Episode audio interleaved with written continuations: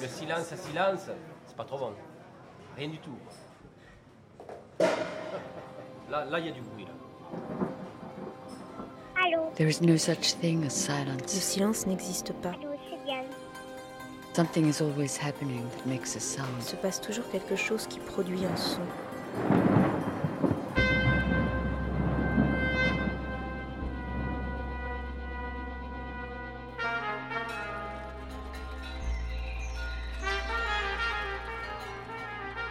Récréation sonore. Sur Radio Campus Paris. Good evening. This is Récréation Sonore. I'm Abby, and the theme of this episode is meals. Everything to do with food. The documentary you're about to hear comes from award winning radio maker Lorelei Harris. Dreaming of Fat Men is the title, and it was made for RTE Radio Ireland in 1994, but it's as ever fresh, funny, and relevant. It takes place around a dinner table where four women are feasting, reflecting, and reminiscing. I have to admit, I've devoured this piece a number of times over the years, and it's the most honest and refreshing conversation I've heard around the dinner table. I'm fat and fabulous. I am big, cuddly, sexy, um, delicious. I'm a French pastry filled with cream um, with a drizzle of dark chocolate. That's on a good day.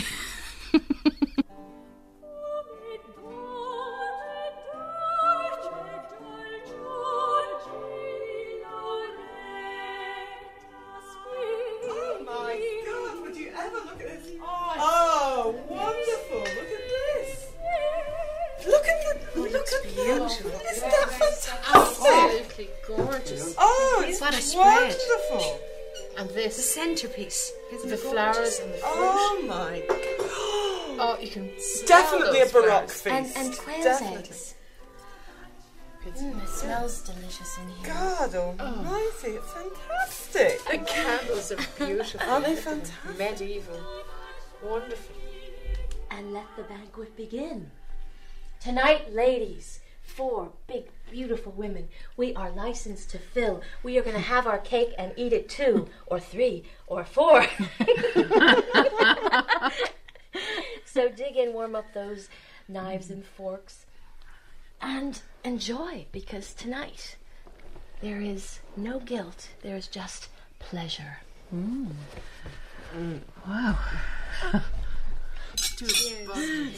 Abundance. Lovely wine. Mm, delicious. Oh, yes. Mm. Wow. Now, Where what do to we eat start? first? Start, exactly. Prawns, perhaps? Mm. There's just so much to take in, isn't there? This. All right.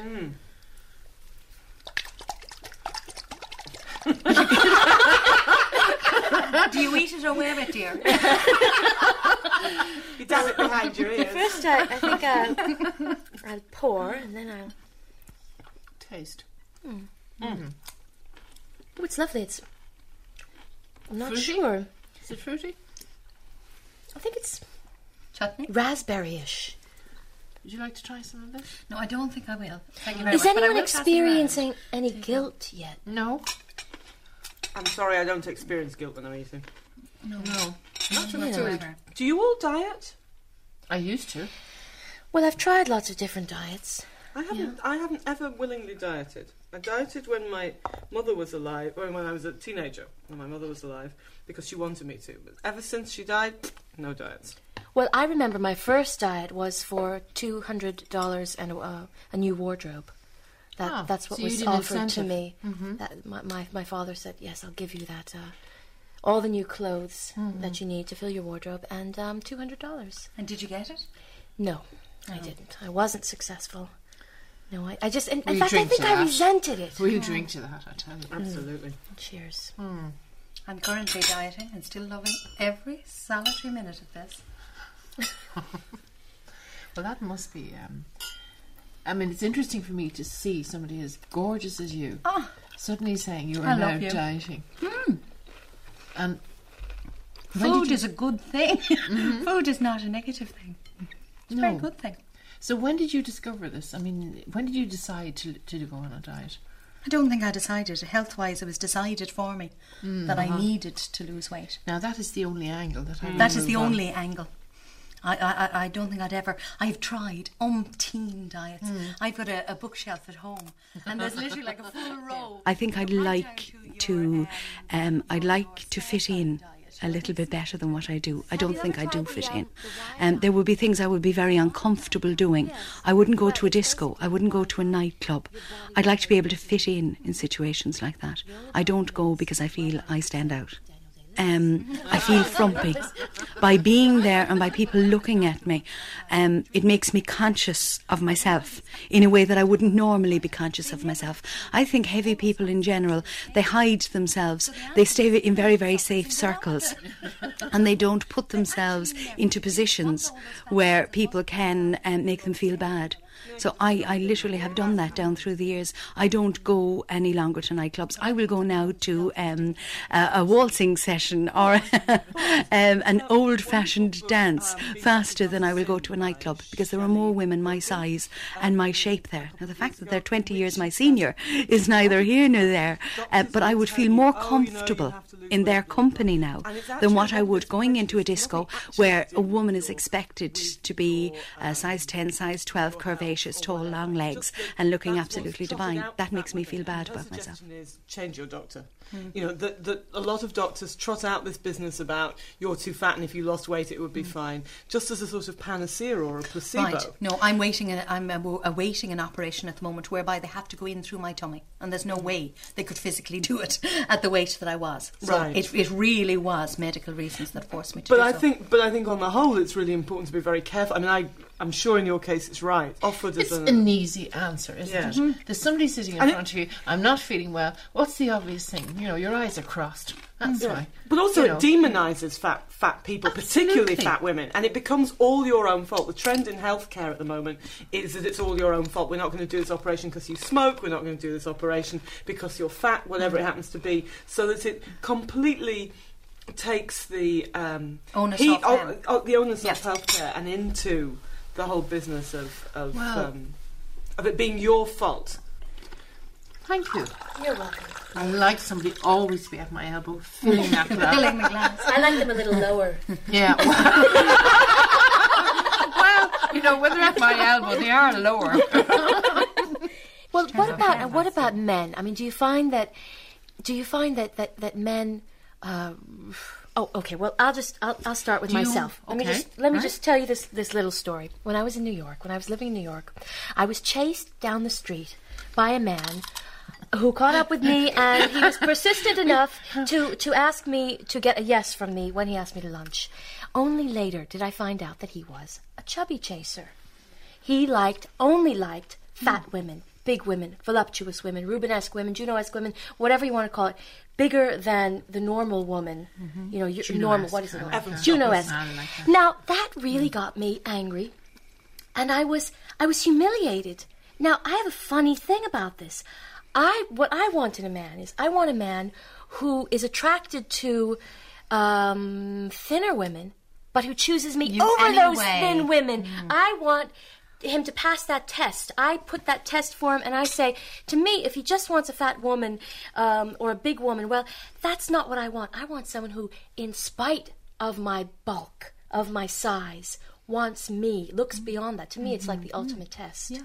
Some men who, who are very shallow like to be seen with very, very thin women, but they like to go to bed with, with big women. Why do you think that is? Because I have never seen a big woman um, alone.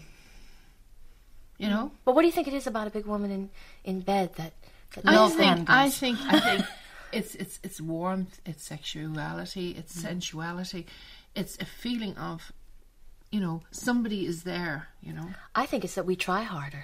I think, that, I think that's right. I think that's right. I think- wouldn't know. Yeah, and I also think that we've actually stopped eating to talk about sex, and that says something very interesting. But I have to say I'm, I'm celibate and I've been celibate for um, nearly seven years now. And I, I have this sense, although it's actually very good for me, and maybe now I'm, I've had enough of it as well, but it has been very good for me. But I have a sense that I possibly wouldn't have been celibate for that long if I hadn't been fat. Um, I think that there's that possibly I would have chosen to to end my celibacy quicker and all that kind of stuff I- until you know I needed all that time to come to terms maybe with all the issues that were going on in my life but I there's- but I also know that I wouldn't have had the space and time to do that if I had been more conventionally attractive. Um, and and I there's something about that that still isn't sorted. My mother was also a fat woman, and she had a lot of problems with that. And on one particular occasion, um, I had a friend staying the night, and we were messing around in the be- in the bedroom in the morning and refusing to get up and being giddy like eleven or twelve year old girls tend to be, and being ridiculous and stupid and all of that. and my mother came into the room, and she was furiously angry. She was wearing a vest and one of these um, but was the only old fashioned corsets, a sort of bright pink thing that started under her bust and finished indeed it was sort of halfway down her thighs and so on, and was, was very take me a ugly. Um, and it, I remember distinctly it was soiled Um, at the back as well, and it was just there was something very Everybody's got a sordid about how she looked, and she started walloping me. And as she walloped me, with every blow, she said, "You are fat and ugly and disgusting. You are fat and ugly and disgusting." And this went on and on and on, and was a total nightmare. And we were all completely hysterical. Um, including my friend, who kept saying, But Mrs. Gilbert, Mrs. Gilbert, you can't do this to Maureen. She's your daughter. You're supposed to love her. You can't do this. Because none of this went on in her house.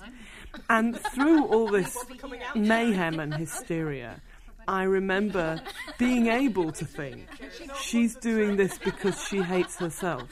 big women, I find that they're, they're much softer and much more vulnerable, and I think, um, I think that's part of the reason why. Well, for me at least, speaking for myself, why. Why I, I get bigger. First of all, I think it's a power thing to be more powerful, as powerful as my mother. Um, I mean, that's an old battle, I think, um, I'm and starting to daughters. like you here. She's giving us more I'm more than just a pretty face, Claire. Obviously, Mama had a big hand in this. Big being the operative word. Yes. Yes, yeah. and now you see, I can associate with that very much.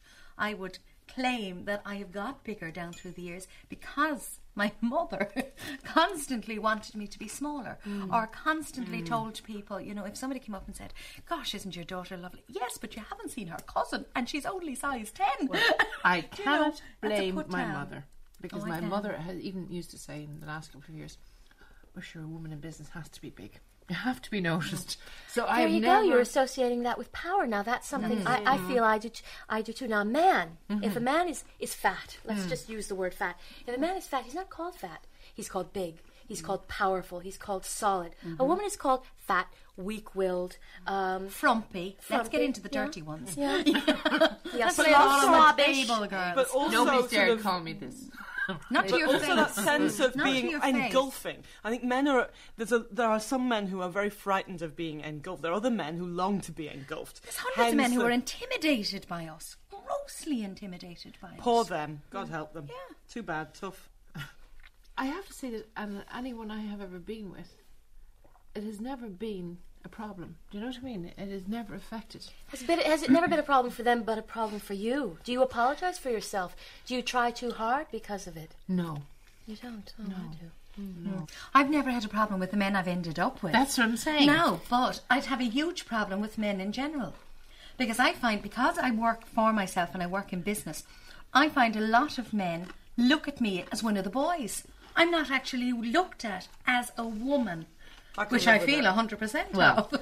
Are you For a saying that? moment. Mm, sorry, I'm sorry. I was No, just no, no, wondering if Claire was do. saying that because because of her size or because Oh, of of purely what- because of, what my you do. size. No, purely because of my size. They of look my at you as, as one of the boys because it- of your size. yeah, You're but not a sexual object not to them. a sexual object. But is it exactly. important to be sexual to everybody you meet? I don't Yes. know if it is. I Um, think it yes, is. Maureen. It's important It to be respected as a woman. Have a is. you know, Yeah, right, it's in my selling game, believe you me. You There are have two to have a sexes there. There are. There are men and there are women, and it's nice to be appreciated and respected for what it is you are. And I am a woman. Each one of us are a woman, and it's nice to be respected as that. I, I Whereas think they respect men, me I as a woman. I, just mm. because they don't want to screw me doesn't mean one way or the other. Right. What type of man goes for you? Because I have a problem. And I have discussed this long and into the dark hours of the night with some of my I often wonder how men actually see me. Why is If I'm going into a crowd, a room or a party or a dinner, or whatever, where people don't know me, there's always a, a dwarf in the room who is male, who sees me and his eyes light up. And I am always nervous of these people because I feel, my God, he's going to be sitting on my knee next, whispering into my ear. I start beating him off with a look. They invariably end up by talking to me. Um, whereas I want the tall one to talk to me. Um, I want the one because you know inside me there's a little woman wanting to be protected at all times.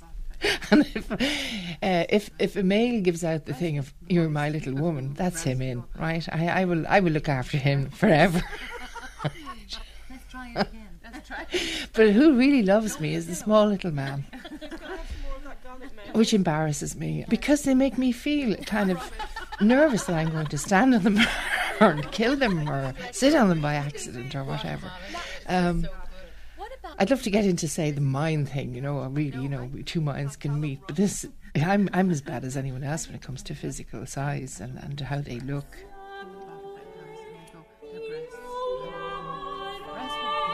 Look at the woman's breast and go, I remember being happy there once. That was so mm. wonderful. Why are we passing on to something? I'm sure it's delicious, but even still. Oh, mm. This That was one was too. This Beth, one was too you. close to Maureen. Now it's close to me.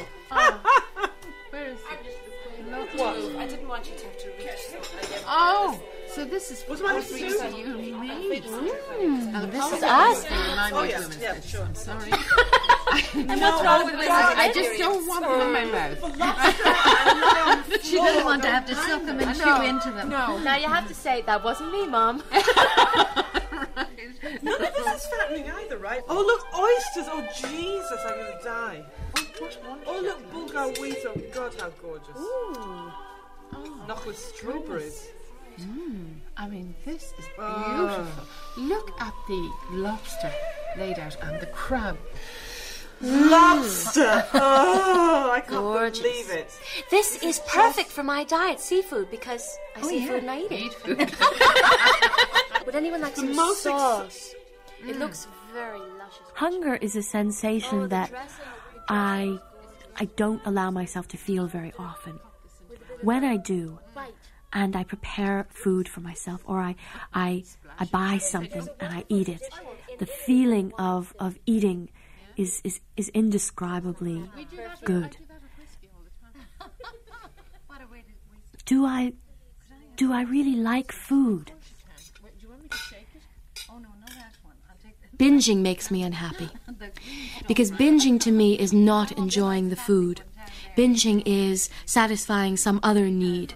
Um, when I want something, when I want love, when I want success, when I want approval, um, I wish I would just go to the right place instead of going to the store um, or the refrigerator or the larder. I.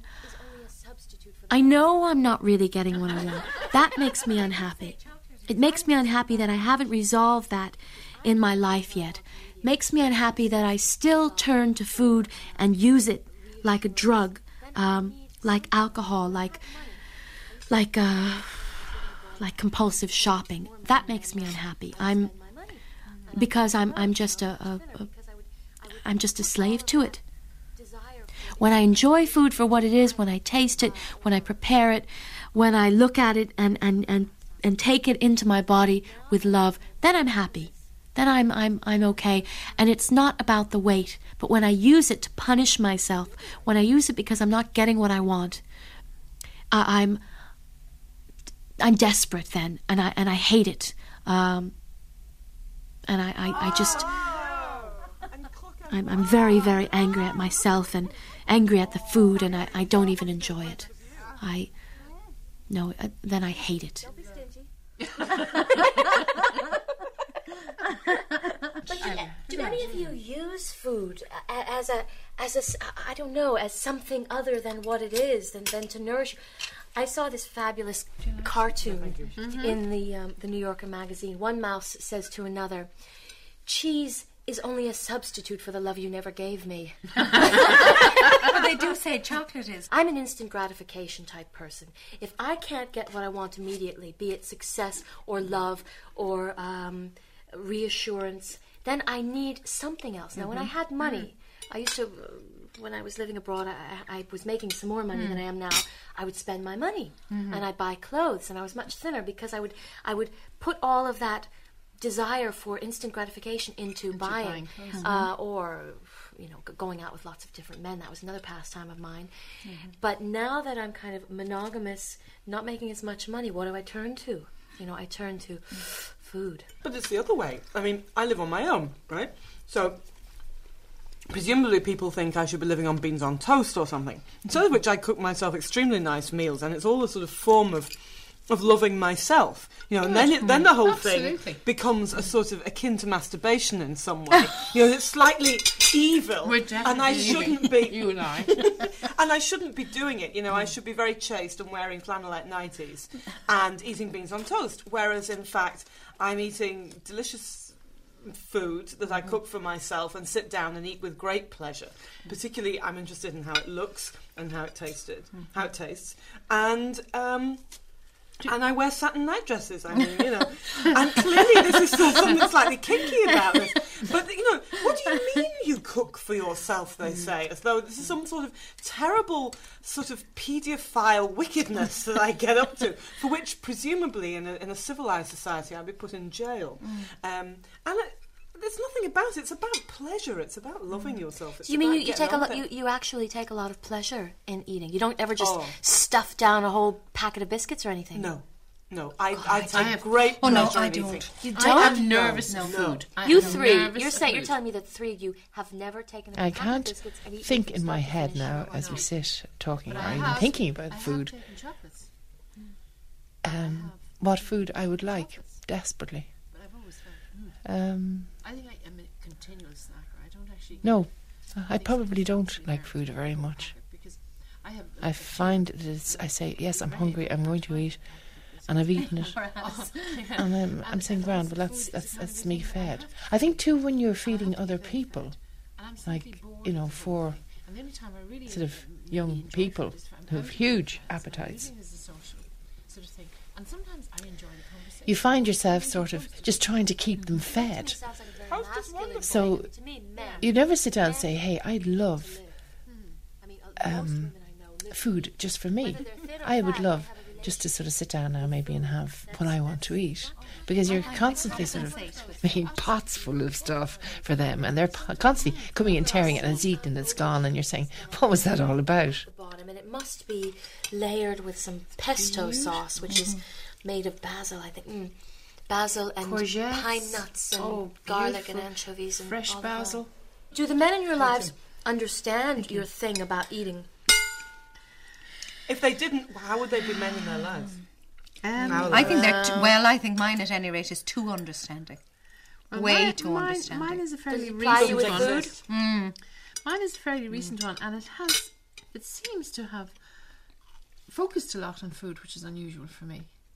Um, How do you mean you take food to bed with you? no, Mom, Maeve didn't say that. no, children. I didn't say that.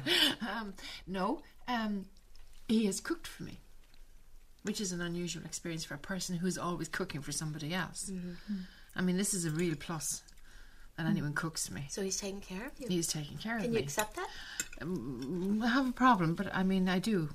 But I had seen one afternoon at home uh, a Greta Garbo film, and she took a bunch of grapes and she held them up to her face. And there was this man opposite her, and he was he was dissolving, and she and she buried her face into them, bit them off one by one. And he was, I mean, he was in a pool at her feet. So there was I, can sitting at my friend's dinner table, and there was this bunch of grapes, and I thought, well, now. I'm going to try this.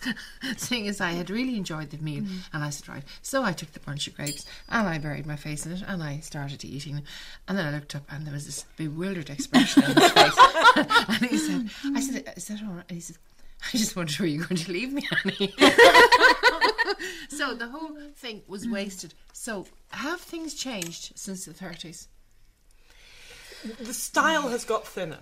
That's one of the things. Well, Greta happened was, since the Garbo was very thin. But I have this whole theory about sensuality that women used to be able to be controlled in all sorts of ways, in, particularly economically. Mm. Now women have um, enfranchisement, uh, women are involved in business, women ha- can control their own fertility. So the way to control women is to stop them eating. Put so down the that lobster. stereotype- I will not put down that lobster.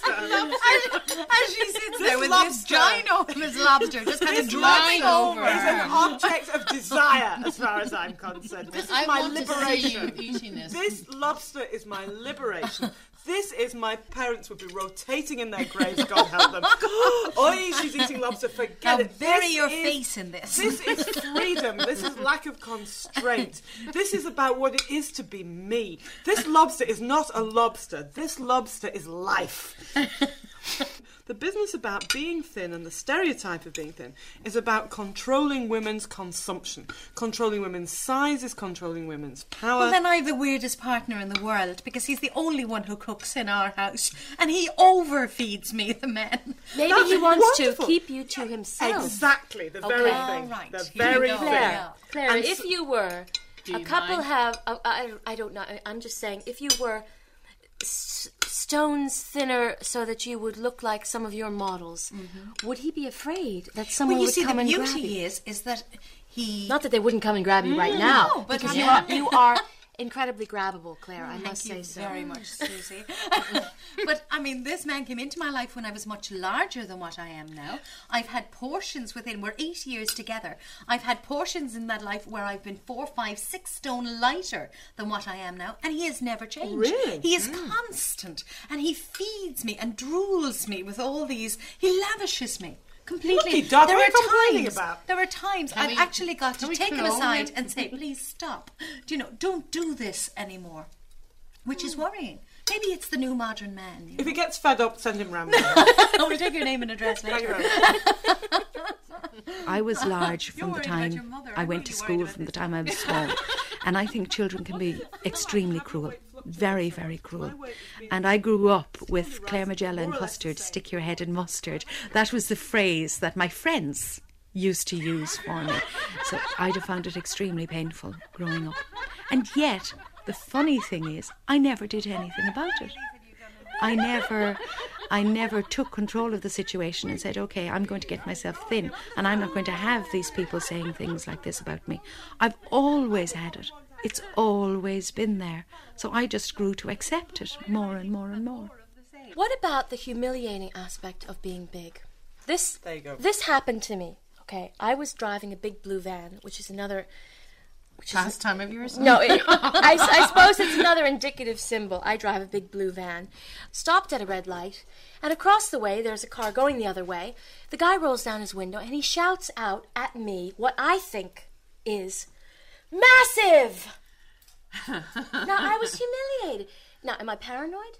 No. or did he say massive or did he say massage me? what would you see, what would be very interesting is to talk to somebody who's a standard size 10 or 12, who's also had f- some guy shout Shout, something shout, out a shout. door, and he, she is probably equally as embarrassed. She's probably equally as humiliated Oh, humiliated. pleased. I once got stoned. I was Oh, standing yes. under stoned, not stunned. All right. I mean, stoned as in. Stoned as in thrown, stones thrown at me. I was standing underneath Oh, Centre. Point in London waiting for a bus, and a white HiAce van came round, and the guys leaned out and they leered at me. There were loads of other people in the bus queue. They went round Centre Point, they came back, and they threw stones at me. Now, they could have had a choice of hundreds of people they could have thrown stones at. And I suppose it's my paranoia that I thought they're throwing stones at me because I look weird. But, But you but it was look You don't very. look weird. Well, I mean, I, I, as I say, I think it was my paranoia, but it was a very unpleasant mm. experience. Why choose me out of now? Why not choose me? But I mean, on this occasion, I was chosen, and it was very difficult Who to deal with. Who knows why they chose you? Maybe I you know. caught made eye contact. I work in, in, in I think if the you know if the fairy godmother came along and waved the magic wand, I would want to be prettier, um, and that strikes me as being the thing I'd like most.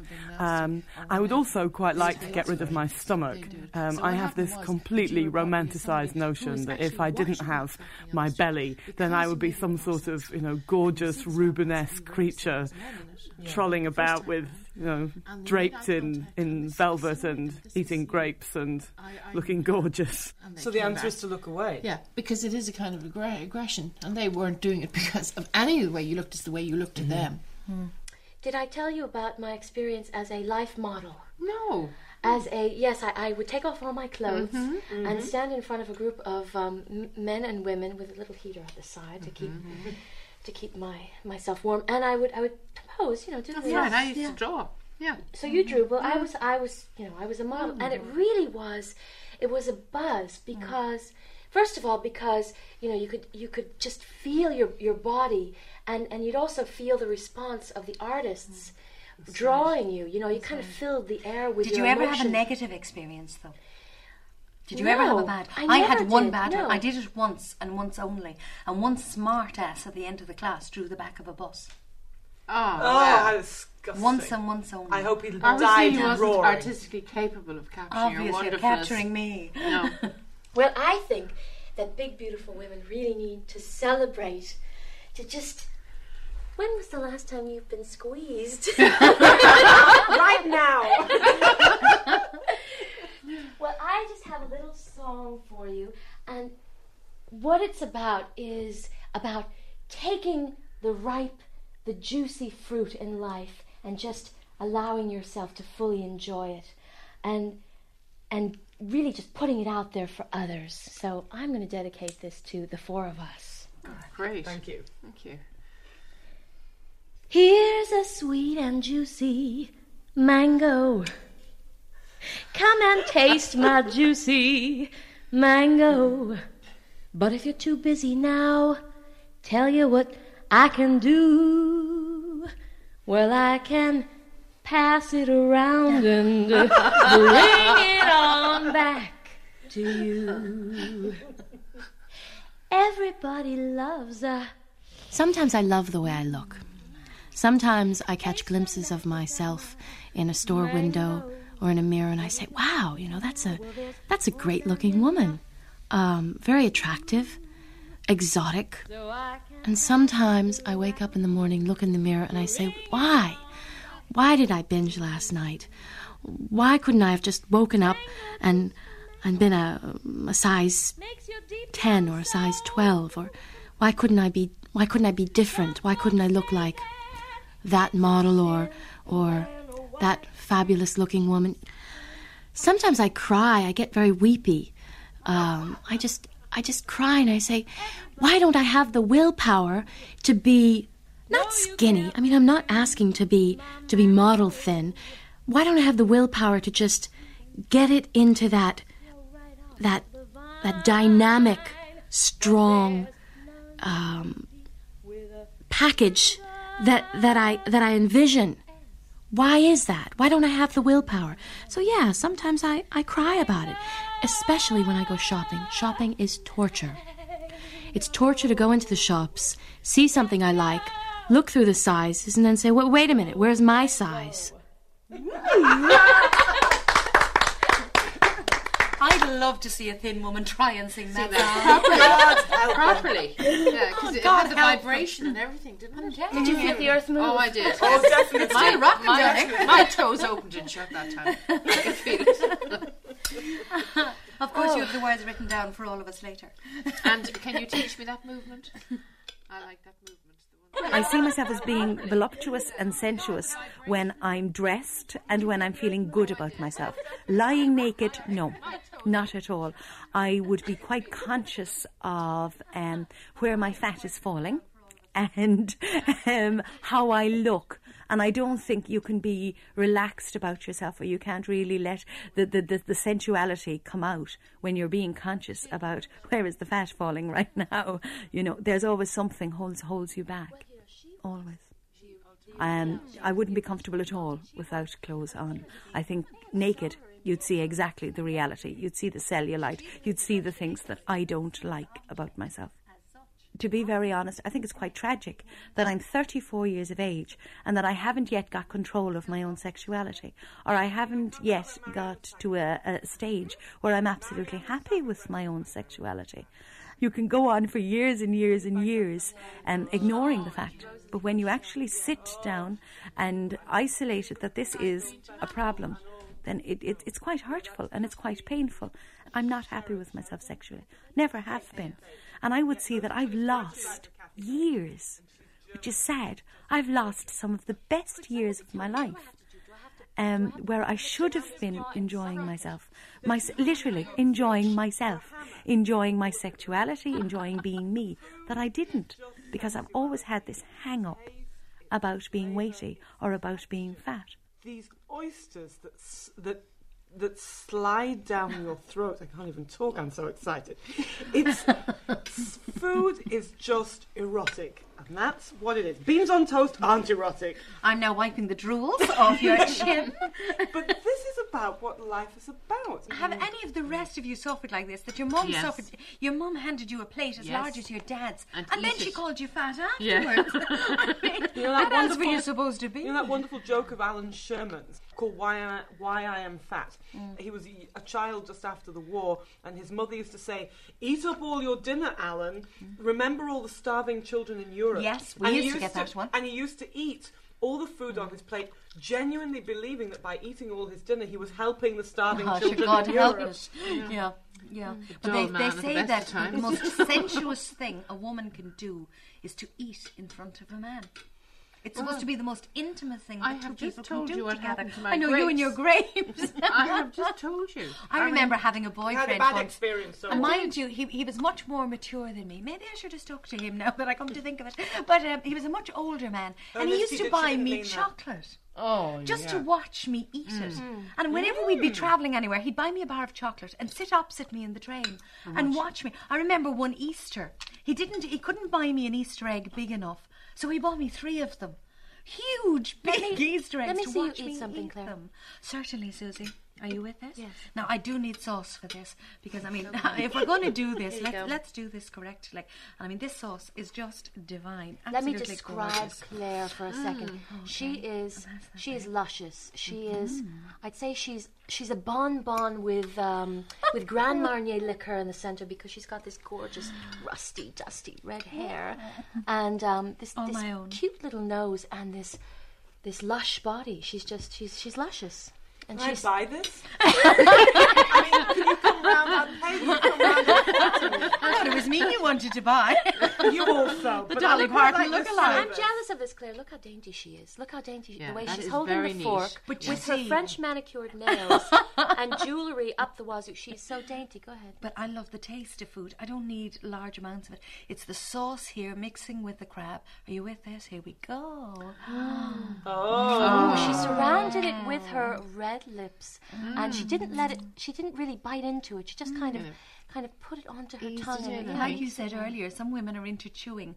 Forget the chew, just get it in, taste it, leave it slide the whole way down, and then feel the satisfaction of when it hits home, honey. Oh, no! And croquembouche. Oh, Unbelievable. Would you look at this? Oh, Sounds like very issues just want to get abreast of you. Mm. I Thank you. Don't be stingy. She'll That's to one of leave the her a things better that- woman. That's one of the things that really bugs me. You know these awful skinny women who say things like, "Oh no, I can't. I'm being good." Why can't they be bad, Bad once for in a Oh my while? Oh, but look at this. Oh, I mean, this- th- this is the do? ultimate because you've got the choux pastry, you've got Yeah, the chocolate, stuffed with cream. and then you've got all this fruit, this My luscious, God, that's gorgeous plenty. fruit. Oh, I don't believe this. Muscat de Beaumes de oh, oh Vanille. look Well- at this beautiful. We've got some Muscat- no sauterne. Oh, delicious Oh, sweet, sweet- sauterne. sweet Oh. sauterne. Claire, Thank you very you. much. I just love the flow of the wine. That's loads. Thank you. I love sweets. I love things like puffs of cream and warm chocolate sauce. I'm that's my favorite. I mean, I think ice cream is mine. sweets. I just could. I mean, this this thing is just my idea of heaven. I mean, look at this. It's like it's dark chocolate, It's liquid- warm. chocolate. Li- literally, I yeah, it is. I could. This Liquid is where sex. I have some fun. I mean, I I literally can just lick it off my fingers. I love this. Mm. I re- I do. I love it. I mean, you, No, I like ice cream. No, Mm. I, I, I'm totally with Susie. I love, love, love This is- chocolate. And the more the merrier. I adore it. I'm obviously a pervert. no, I don't think so. My my idea of of um, dessert would be passion fruit. Ripping open the passion fruit with my teeth, and then the bittersweet there one up seeds there? inside. here, let's grab. That's grab. a pawpaw, for God's sake. Well, okay. Do they have any passion fruit? No.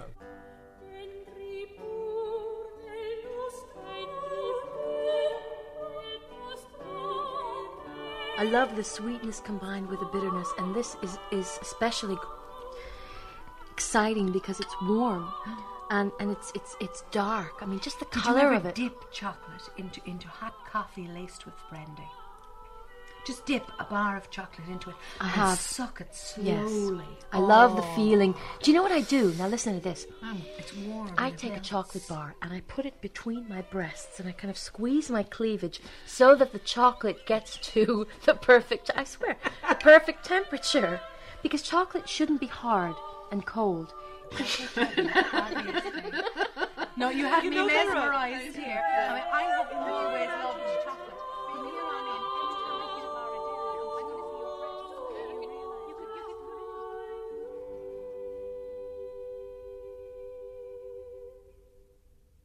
Sometimes I say, wow, I'm I'm glad I am who I am. I accept myself. I accept my, my body, even though it's a bit on the big side and it's more difficult to to find clothes, to find clothes that I like to wear. Other times I say, well, it's time. Today's the day. Or more more likely I say tomorrow's the day for the for the diet to start. Why why um, do today what you can put off until tomorrow? That's what I always say. Récréation sonore.